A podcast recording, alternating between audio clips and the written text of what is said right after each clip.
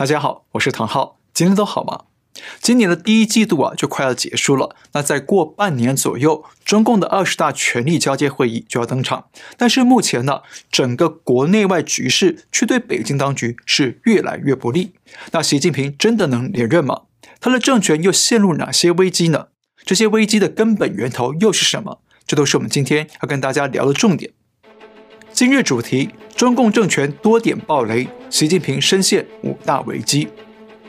画面上可以看到，北京故宫日前冒出了阵阵浓烟。由于地点相当靠近中南海，所以格外引发关注。那这个画面也让很多人感到振奋与暖心，啊，不对，是震惊与揪心。因为中南海再次传出不祥之兆，也正好呼应着中国境内的危机四伏。首先呢，从三月初到现在，中国各地爆发严重疫情，推翻中共过去自豪的清零成果。那光是三月二十七号当天，中国新增的本土病例就超过六千两百例，其中有超过一半病例集中在上海。那请注意哦，这只是官方公布的数字啊。那根据过往的经验，中国的实际疫情数据啊，绝对会高过这个数字，不会更少。那上海疫情猛烈爆发，也让原本高喊绝不封城的上海当局紧急变卦，改用封半城的手段来防控疫情，也就是先封浦东，再封浦西。那这项朝令夕改的政策，也造成民众措手不及，不断发生争抢粮食、打架等等乱象，甚至还有人拿着满地的粮食来高调炫富。就连一些长期吹捧中共不遗余力的台湾媒体名嘴与网红，也悄悄地回到台湾躲避疫情。那可以想见，这场疫情实在凶猛，让亲共名嘴也不得不赶紧打包撤离，保命要紧。所以，我认为习近平政权当下的首要危机呢，就是疫情笼罩全国，官方清零，自欺欺人。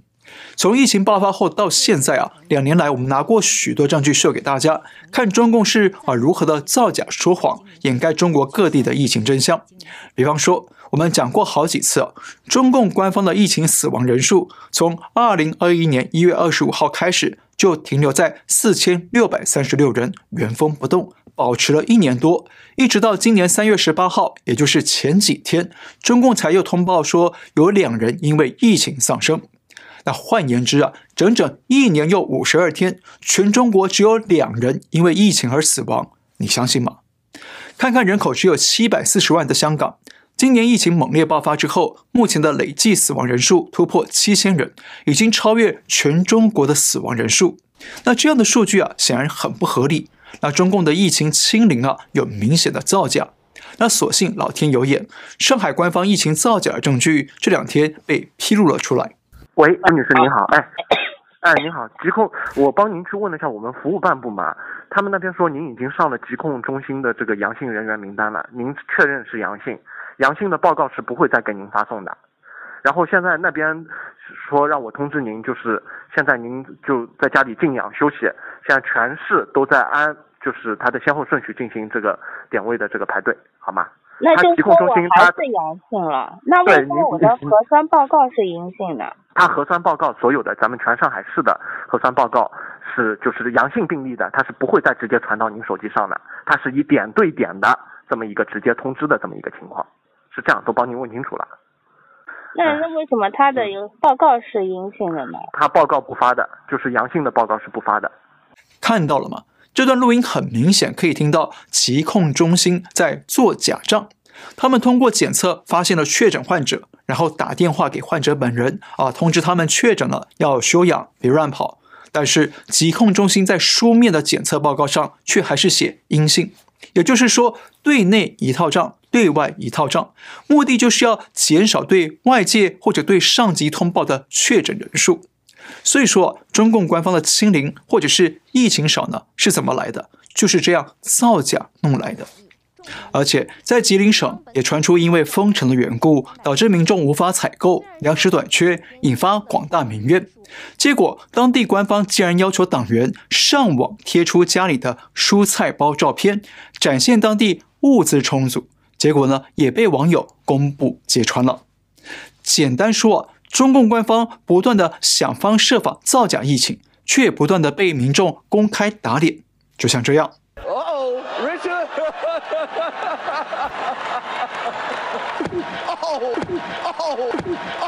好，我们目前无法得知中国确切的确诊人数和死亡人数，但是我们可以用香港做个粗糙的类推。香港是中国境内比较先进发达的城市。那香港这次疫情死亡人数刚刚超过七千四百人。那全香港大约有七百四十万人口，那换算下来，大约是每一千人当中就有一人因为染疫离世。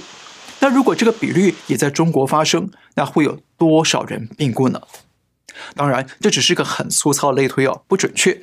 但可以肯定的，现在中国疫情正在猛烈的蔓延。那如果不能有效的应对妥当，那么不但会重创中国人民的生命健康，还会重创中国经济。那这是习近平当前面对的重大危机。第二个危机，俄乌战争立场尴尬，俄国敲打，国际施压。中俄两国领袖在二月四号，也就是北京冬奥开幕那天碰面。那双方发表联合声明，强调两国友好没有止境，合作没有禁区。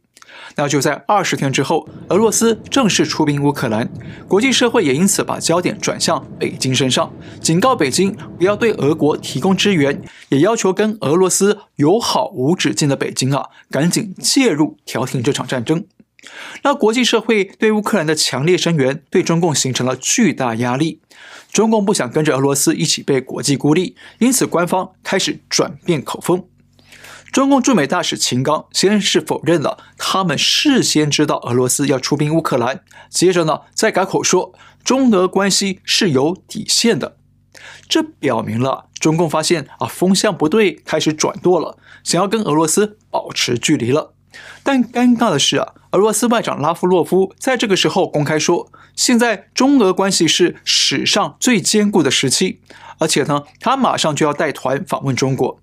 此外，俄罗斯驻华大使馆啊，日前还在微博上发文说，习近平与普京在出兵乌克兰的隔天曾经通过电话，而且习近平强调尊重俄罗斯领导人在当前危机形势下所采取的行动。那换句话说，俄罗斯发现北京啊想要抽身了，想要装作不知情了，所以呢赶紧向外界透露，北京认同俄罗斯出兵，还有呢两国关系史上最好。那言外之意呢，就是在暗暗的敲打北京说，大家兄弟一场，别想甩锅跑路啊。所以呢，北京当局陷入了尴尬的外交困境。那我们在上一集节目里分析过，其实中共盘算过，只要俄罗斯发动战争，不管最后胜败怎么样。都会让中共有利可图，那中共都会设法让自己成为大赢家。那这部分的细节分析呢，请大家可以找这集节目来看，我们这里就不重复了。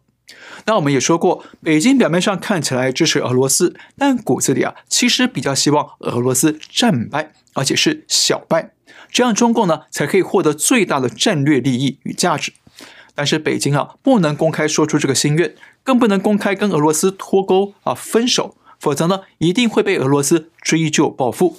那中共在北方边境啊，就会增添新的外患大敌了。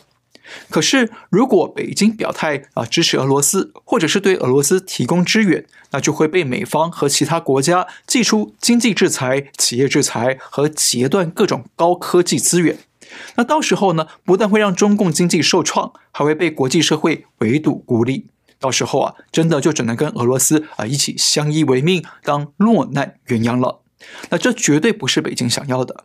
因此呢，现在北京一方面在国内继续做大内宣，支持俄罗斯；一方面呢，则在海外啊悄悄地调整口风，跟俄罗斯拉开距离。但是这种墙头草的投机作风，最后该怎么样安全解套呢？该怎么样才能不招惹美国制裁，又不会得罪俄罗斯呢？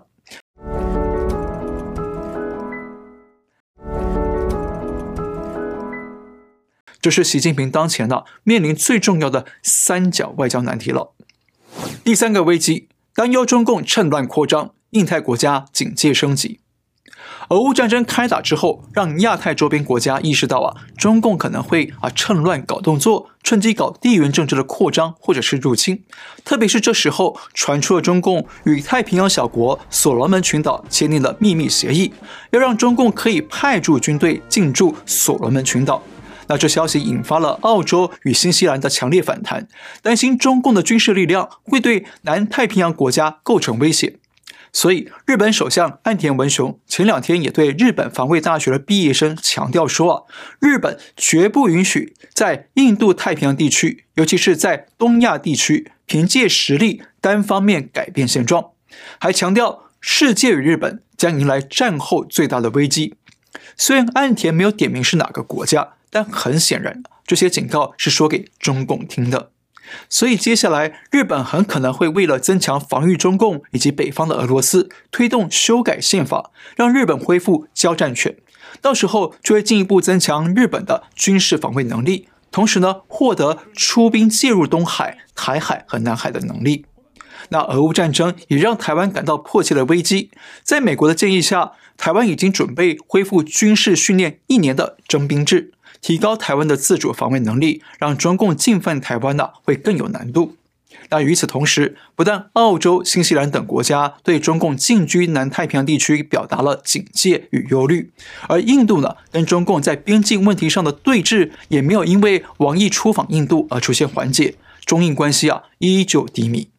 所以整体来看呢，受到俄乌战争的影响。印太地区的国家纷纷提高了军事防卫准备，防范中共现在或者未来的扩张入侵。那这也等于是让中共陷入国际孤立，未来要面对周边地区更强大的军事防备。第四个危机，外资逃窜，失业攀升，中国经济多点暴雷。俄乌战争爆发之后，引发全球经济震荡。特别是中共选择靠拢俄罗斯，那许多中国企业陷入被美国经济制裁的风险，包括了中国移动、中国电信等等，都已经被美国列入黑名单。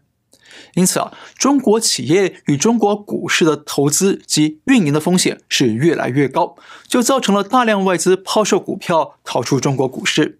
那根据统计，今年三月间呢，撤出中国股市的资金已经高达九十五亿美元，创下历来的第二高纪录，仅次于二零二零年三月，那时候疫情刚刚爆发的时候。而且呢，随着疫情再次爆发，中国各地反复封城，让企业与民众啊是难以负荷，那企业被迫停工，民众也被迫失业。不但失业数字持续上升，民众的收入减少了，也冲击了民间消费的能力与意愿。这样呢，就会进一步冲击到中小微企业的生存，形成了恶性循环。再加上俄罗斯与乌克兰都是粮食与能源的输出大国，所以俄乌开战也立刻带动粮食与能源的价格大幅飙升。而中国是俄罗斯与乌克兰的主要粮食采购国。所以，中国的粮食进口与能源进口也会受到明显冲击。那简单说，今年的中国经济出现了多点暴雷的严峻考验。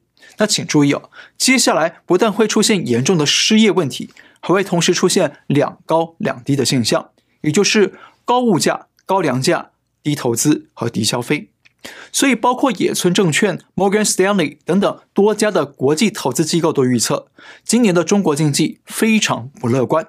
将面临二零二零年以来最严峻的困境，那这也是习近平要面对的烫手山芋。第五个危机，二十大权力博弈，中南海厮杀激烈。从去年到现在，习近平一直面对着党内反习派势力的强劲反扑。那这一点呢，我们在过去的节目里啊，好几次聊到过了。而习近平也继续追打反习派，像最近北京刚刚调查前中纪委驻国安部的高官刘彦平。那接着又宣布，前最高法院副院长沈德勇被调查。这些高官呢，都与江泽民集团关系密切，一个是政法体系，一个是司法体系。这似乎也意味着，习近平接下来要动的，就是曾经主管政法体系的江派大员孟建柱，以及呢现任最高法院院长周强。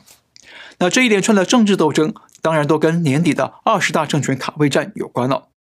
不过，习近平过去两年来的左倾冒进路线，以及经济上的国进民退路线，在党内引发了分歧与不安，传出了包括前中共总理朱镕基等等大佬啊，都表达了不满与质疑。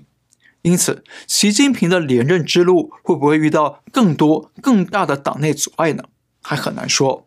那况且啊，挑战习近平的势力啊，还不止于中共党内，就连西方左派的精英集团也多次。炮轰习近平，希望习近平下台。像西方左派代表人物索罗斯，去年不但三次在媒体上发表文章批评习近平不懂市场经济，那今年初索罗斯在一场演讲上更是直白的说，他认为习近平不会连任，他希望啊中国能有在国内不那么高压，在国际上更加和平的人来取代习近平。好，这句话听起来啊恐吓意味相当浓厚。不过，虽然我们不知道索罗斯有什么方法可以让习近平不连任，但是我们可以肯定的是，索罗斯呢其实是反习不反共。从他过去这几次发言里可以看出，西方左派的精英集团并不是真的想要推翻中共政权，而是要推翻习近平，换上一个听话的人来接手中共政权。为什么呢？因为过去啊，江泽民集团的大批贪官与一部分的西方权贵精英进行勾兑，做利益输送，大家一起闷声发大财。但是习上任之后，为了掌权，发动了反贪腐斗争，清洗了大批江派官员与企业家，也从而冲击了西方权贵的利益。那可以想见了，这些西方权贵跟江派啊，以及其他的反习派势力呢，肯定都不希望习继续连任。所以，接下来在二十大之前，我们势必会看到更多、更激烈的中共党内权力斗争以及跨国的权力斗争。那这也是习近平要面对的一项致命危机。好，我们再说一次，随着国内外的局势变化，目前习近平政权已经遭遇五项重大的危机挑战。危机一：疫情笼罩全国，官方清零政策自欺欺人。危机二。俄乌战争立场尴尬，俄国警告敲打，国际制裁施压。危机三，担忧中共趁乱扩张，印太国家纷纷警戒升级。危机四，外资加速逃窜，失业大幅攀升，中国经济多点暴雷。危机五，二十大前夕权力博弈，中南海内斗厮杀激烈。好，如果仔细看这五项危机啊，会发现其实不是各自独立的问题，反而是啊彼此交缠、相互牵动的。因为这些危机呢，在根子上都跟中共的核心特质有关，就是简单的三个字：假、恶、斗。因为中共造假，所以国际社会越来越不信任他，人民越来越不信任他，纷纷保持距离或者是揭穿他，让中共陷入孤立与难堪。因为中共行恶，所以国际社会开始醒觉过来，联手反制、反击北京。因为中共好斗，所以不但在海外渗透扩张，在党内更是为了争夺中南海的大位而斗争的不可开交，惊险不断。所以，简单一句话，习近平这些政权危机呢，其实都来自于中国共产党的邪恶本质：假、恶、斗。也都跟啊，他不愿意放弃共产党，反而一味的左倾，一味的保党有关。那除非抛弃共产党，否则这些政权危机啊都化解不了。最后呢，反而变成了加速习政权与中共一起走向解体的催化剂。好，今天就聊到这里，别忘了订阅、留言、按赞，感谢您收看，我们下次再会。